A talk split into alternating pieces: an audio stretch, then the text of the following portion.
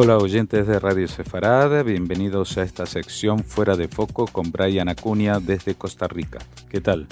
Hola Jorge y a todos los amigos de Radio Sefarad, un gusto como siempre estar con ustedes en esta columna. Bueno, en esta ocasión vamos a hacer una especie de raconto, un repaso a lo que está pasando y que puede llegar a pasar en la guerra que mantiene Israel contra el grupo Hamas en la franja de Gaza y que ya se acerca a los 150 días, ¿no?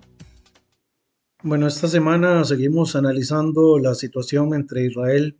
y Hamas en la franja de Gaza.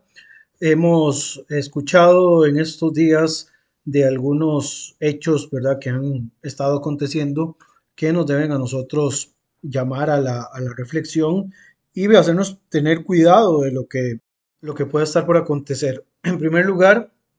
hemos visto que eh, se acusa a Israel de haber dado muerte a cerca de más de un centenar de palestinos que se acercaban a un camión a recoger ayuda humanitaria. Esto pues ha generado de nuevo una reacción a nivel mundial para condenar al Estado de Israel. El gobierno israelí por su parte salió a desmentir cualquier acusación de que Israel haya disparado de manera deliberada contra eh, palestinos e incluso han presentado pues muestras de videos eh, tomados desde la parte aérea donde se nota que hubo una estampida humana y finalmente se dio la muerte de esta gente. Sí se habla de que hubo disparos al aire para tratar de dispersar a la gente que se acercaba a los camiones de manera masiva, pero eh, por el momento, los señalamientos que se hacen para acusar a Israel es que dispararon directamente contra los eh, civiles que venían acercándose a buscar a los camiones, Algo que, de hecho, si se hace una, un análisis, la cantidad de gente que venía a tratar de tomar insumos de los camiones, en comparación, digamos, con el momento que se da esta crisis, pues evidentemente era un número sorprendente de personas que se estaban acercando y esto también en algún momento hizo que los soldados sintieran un poco de peligro en cuanto a su integridad y que sí por un lado se señale de que hubo disparos al aire eh, y por el otro de que una estampida haya hecho de que entre los mismos palestinos hayan aplastado. Aún así se está analizando la situación porque no deja de ser una enorme tragedia que se suma a una serie de aspectos que terriblemente han estado pues ocurriendo en el, en el marco de este, de este conflicto en las últimas semanas. Segundo aspecto de este, eh, de este compilado de elementos de análisis y de elementos también eh, de sucesos que han estado ocurriendo con respecto a esta temática tiene que ver con la cercanía del Ramadán musulmán, lo cual eh, pues pone a correr a los diferentes actores del sistema internacional que están involucrados en el conflicto para lograr un alto al fuego, ya que en el mes sagrado recordemos que los musulmanes acostumbran a ayunar un día completo y este, volver a comer en la noche, pero la situación humanitaria de eh, Gaza podría eh, pues tensar un poco esta, esta situación de personas que están teniendo dificultades para obtener eh, productos. Incluso en estos días también salían encapuchados de Hamas hablando en cámaras diciendo de que los productos de la franja de Gaza no iban a subir de precio, algo que era lo completamente irónico debido a la, a la situación que internamente están viviendo los pobladores de este enclave desde que se vieron desplazados debido al, conflicto que provocó y que causó el Hamas desde el 7 de octubre del año anterior. Es bastante irónico y, bastante ofensivo que se hable de la posibilidad de que los eh, no tengan que pagar más por los productos. Eh, otro aspecto también que va muy de la mano con todo esto que está aconteciendo tiene que ver directamente también con eh, la posibilidad de negociar el alto al fuego, el intercambio de prisioneros, el tema de los eh, rehenes que no se ha llegado a resolver, sino que sigue estando en un limbo eh, interminable y un conflicto que conforme se va madurando en el tiempo hace que sea más difícil de poder retomar y de poder resolver de una manera efectiva. Las operaciones que Israel pretende hacer en la zona de Rafah, ya en el en el límite con Egipto, un Egipto que por cierto ha blindado su frontera de tajo a rajo, ¿verdad? Desde el inicio hasta el final para evitar eh, filtraciones de palestinos hacia su territorio. Eh, estas operaciones que Israel eventualmente pueda hacer en este bastión donde se están asentando la mayoría de los refugiados palestinos puede que eventualmente ocasione, por supuesto, no solo una eh, crisis humanitaria, sino también una destrucción todavía mucho mayor que la que se ha eh, visto en las otras zonas del enclave costero. Dicho esto, sigue la discusión sobre el futuro de Gaza. Eh, sabemos que la intención del gobierno de Estados Unidos, según habíamos mencionado en, el, en la columna anterior, es poder crear un Estado palestino en las zonas de Cisjordania y de la Franja de Gaza, algo que evidentemente el Estado de Israel rechaza en estos momentos debido a las circunstancias que se está enfrentando la situación ¿verdad? que está ocurriendo tanto en Gaza como el tema de las tensiones. Eh, esto, digamos, también lleva a volverse a preguntar, y lo planteé hace algunas semanas, lo vuelvo a plantear ahora, ¿qué va a pasar con Gaza y quiénes van a administrar Gaza? Ya se ha discutido de si la autoridad nacional eh, unificada puede llegar a algún tipo de acuerdo. Lo cierto es que hasta este momento no han podido eh, pues tomar una decisión que sea lo suficientemente factible para que el asunto deje de permear y más bien parece que seguimos involucrados en un gran caos dentro de la, de la zona. Las medidas y las solicitudes que hace eh, la comunidad internacional para evitar de que la escalada pues llegue a un punto un poco más insostenible hace que eh, pues haya un laberinto ahí por resolver que hasta este momento no, se ha encontrado ni siquiera la mitad del camino. Dicho también esto, eh, dentro de los elementos de mención que quisiera resaltar en estos días de lo que ha venido aconteciendo, se señala también las primeras muertes por inanición de niños palestinos dentro de la franja de Gaza. Acá no voy a menospreciar ni nada que se parezca a las poblaciones civiles, porque sería muy irresponsable de mi parte, pero nuevamente resalta frente a la prensa y frente a la comunidad internacional la idea de que son personas inocentes solamente las que están sufriendo algún tipo de mal dentro de la franja de Gaza y que están muriendo. Acá hay una, un problema muy marcado que es la ausencia de medios independientes que puedan corroborar o confirmar lo que el Ministerio de Salud de Gaza y también lo que algunos eh, periodistas o freelancers puedan comunicar con respecto a estos temas y al final, al tener que consumir lo que proviene directamente de Hamas, eh, obliga a que algunos medios de comunicación terminen creyendo abiertamente a ciegas de que la fuente que están recibiendo, la información que están recibiendo es fidedigna, ¿verdad? Lo cual, por supuesto, en una guerra que tiene un componente eh, mediático muy marcado y muy importante, hace de que sea todavía más difícil de poder llegar a una, a una solución efectiva.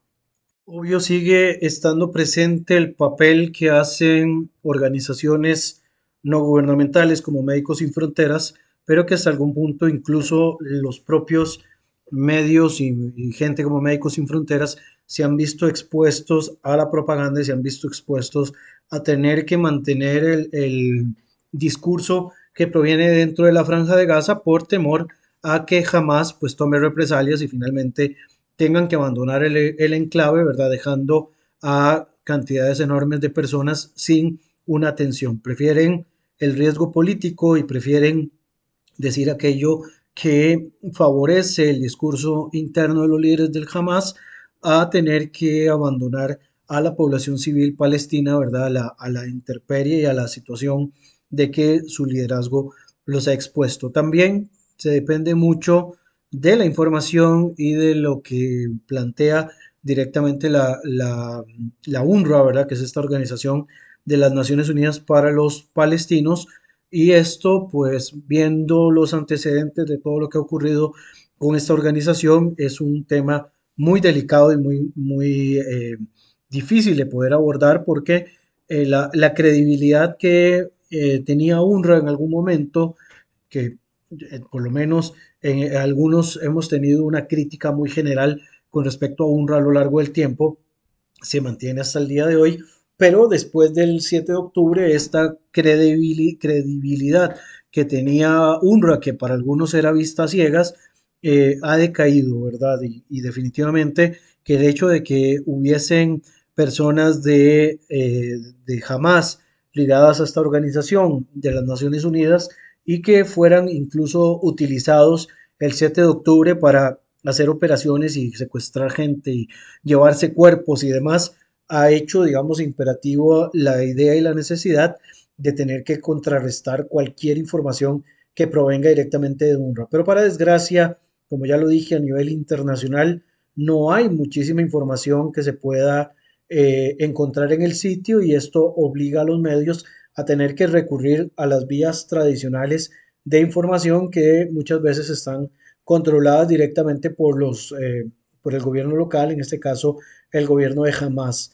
Eh, también dentro de todo esto que viene señalándose y que, que, son elementos de tensión, ahí me disculpan que parece muy desestructurado, en realidad traigo un montón de ideas sueltas que quiero irlas mencionando y, explotando de una manera un poco más, más responsable para, para ir viendo los contextos. Eh, en días atrás, la Corte de Justicia en Israel decidió de que no se podía prohibir a los musulmanes subir a la explanada de las mezquitas o, al Domo de la Roca o al, a la mezquita de la cúpula plateada en Jerusalén porque era algo ilegal, ¿verdad?, contra la libertad de culto. Esto enfureció a algunos líderes de línea más conservadora dentro del gobierno de Israel, eh, pero en un Estado de Derecho, como lo es Israel, y tratando de respetar las identidades de las minorías, prohibir el acceso por completo a un lugar sagrado en medio de un momento eh, de espiritualidad tan importante como lo es el Ramadán, posiblemente esto más bien eh, pues repercuta en acciones de, terror con, mucha más vehemencia. Aún así, eh, está claro de que durante el periodo de Ramadán posiblemente se pongan ciertas limitaciones sobre qué personas, en qué perfil, de qué edades y demás van a poder entrar a la explanada del templo, al monte del templo, donde está la mezquita de Omar y donde está la cúpula dorada, el, domo de la roca,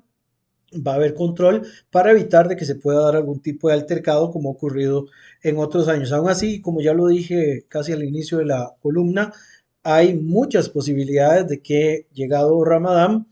incremente la cantidad de atentados contra posiciones israelíes. Incluso el jueves 29 de febrero se dio un atentado en las regiones de Samaria donde eh, un par de israelíes fueron eh, acribillados a balazos por parte de un terrorista palestino. El terrorista fue neutralizado, pero al final lo que vemos es que va incrementándose el, ciclo de la violencia ahora en territorio del West Bank, en territorio de Cisjordania o Judá y Samaria, lo cual va a llevar también a que eventualmente se tenga que operar de una forma un poco más directa en las zonas de,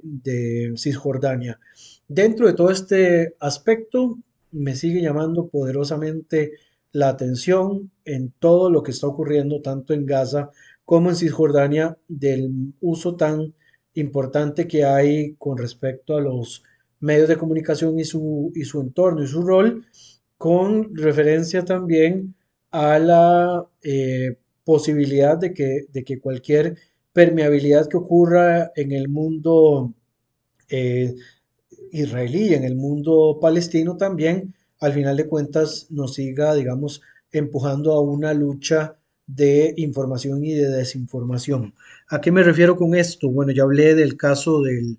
convoy de camiones, el que generó cerca de 104 muertos, ¿verdad? Que se ha utilizado como propaganda y he hablado también del elemento de los niños que supuestamente han muerto por inanición. Son dos aspectos, dos elementos que generan muchos anticuerpos en la imagen pública de Israel y esto puede ocasionalmente pues seguir dañando en cuanto a su percepción por parte incluso de sus aliados. Hay también presiones a nivel internacional con respecto al, conflicto. Joe Biden sabemos de que quiere impulsar un alto al fuego, pero al mismo tiempo sabe de que su posición política en estos momentos lo llevan a no poder presionar lo suficiente y por lo tanto eh, el tema también de los diferentes países tienen una, una connotación muy distinta. Eh, hablando de países, se han visto manifestaciones también de diferentes gobernantes que han tomado una posición muy beligerante con respecto a Israel. El caso, por ejemplo, de Lula da Silva, ¿verdad? Que se quiere transformar como en la voz progresista de las regiones latinoamericanas hacia la causa palestina. Y por el otro lado, hemos visto ya a, a un insistente presidente de Colombia, Petro, también queriendo pues buscar sus cinco minutos de, gloria eh, basándose en el conflicto entre palestinos e israelíes, a pesar de que la, situación en su propio país en estos momentos no da como para que se esté preocupando tanto por la, situación externa, sino que debería mantener un equilibrio. Pero bueno, indiferente de esto, el presidente Lula ha sido criticado muy, muy vehementemente por la noción de querer llamarle a lo que ocurre en, en Gaza como un genocidio al estilo del holocausto, ¿verdad? Esto, por supuesto, porque eh, no solo porque sea un insulto contra Israel como tal, sino porque es una falacia eh, que daña la imagen de lo que sufrieron los, los judíos durante el holocausto. En primer lugar, porque contemplando la cantidad de muertos que hay en estos momentos en el conflicto, del cual no se sacan datos duros, reales, sino que todo es información a boca de un ministerio que está controlado por Hamas y donde además no se hace una distinción entre lo que son eh, militantes palestinos de, organizaciones islamistas y lo que son civiles realmente, hace de que el número dentro de toda la equivalencia sea bastante atroz, ¿verdad? Desde la perspectiva de la opinión pública. Toda manifestación de Lula fue rechazada por Israel, incluso fue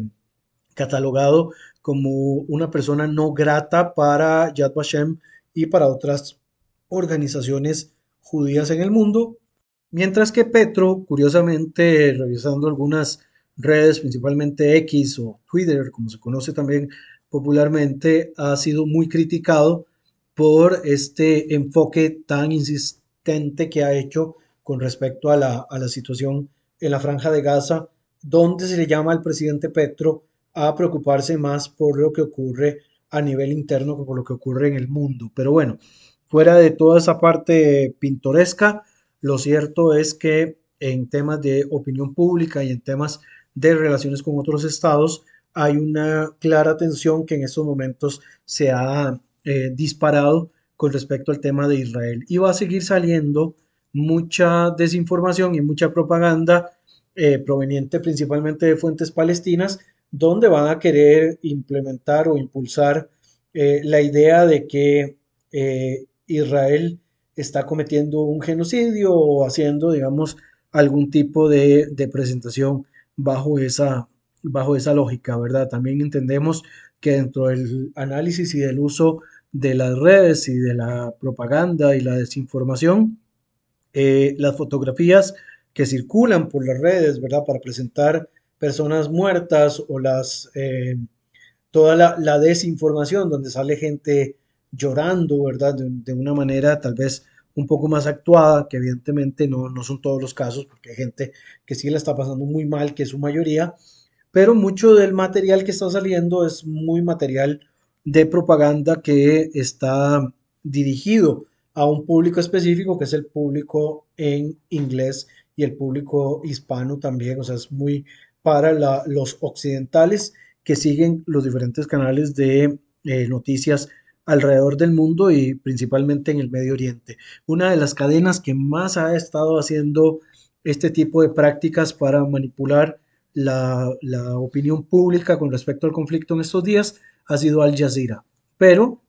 no nos quedamos cortos cuando vemos también el abordaje, la titulación y todo lo que hacen cadenas internacionales como CNN, como eh, BBC, eh, incluso vemos en Fox, en CBS y en otros canales que hay un, manejo un poco forzado con respecto a esta cuestión y lo que hacen es pues golpear la imagen de, Israel con respecto a, su situación política y demás. Esta columna de hoy, eh, digamos en resumidas cuentas, lo que viene es a mostrar un poco de lo que se avecina, se nos avecinan días bastante tensos debido, como ya lo dije, al tema del ramadán, a que las opiniones públicas están haciendo cada vez más críticas con respecto a las acciones de Israel, un Israel que ya advirtió de que esto era un proceso que iba a ser largo, pero que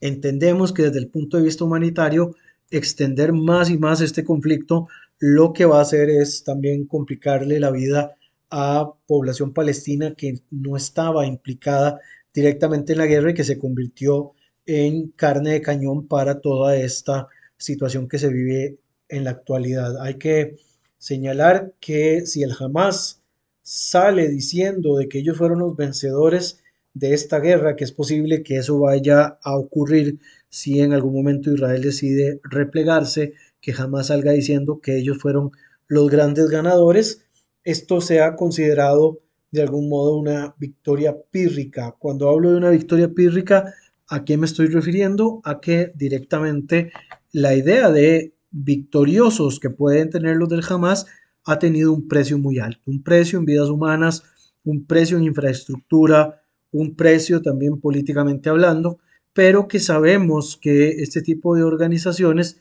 no tienen ningún reparo en cuanto a sufrir algunas bajas siempre y cuando se logren cumplir con sus objetivos, ¿verdad? La, enorme cantidad de muertos palestinos que puede existir hasta este momento sirven por montones para la propaganda y para todo lo que el Hamas quiere hacer en su eh, política destructiva, ¿verdad? Para enfrentarse al Estado de Israel. Y de esta manera, una columna un poco más corta de lo habitual, pero nutrida en cuanto a la cantidad de elementos que he incorporado y que posiblemente después vaya a ampliar algunos dependiendo de cuál sea el impacto y la, el accionar de estos últimos tiempos en, en el conflicto entre israelíes y palestinos en Gaza, pero por lo menos por esta semana lo vamos a dejar hasta acá. Les envío mi cordial saludo desde San José, Costa Rica, mi agradecimiento a Jorge, a todos los amigos de Radio Sefarat y como siempre, nos escuchamos en un par de semanas en esta su columna Fuera de Foco. Chao. Muchas gracias, como siempre, Brian Acuña, por tus explicaciones y análisis y hasta la próxima.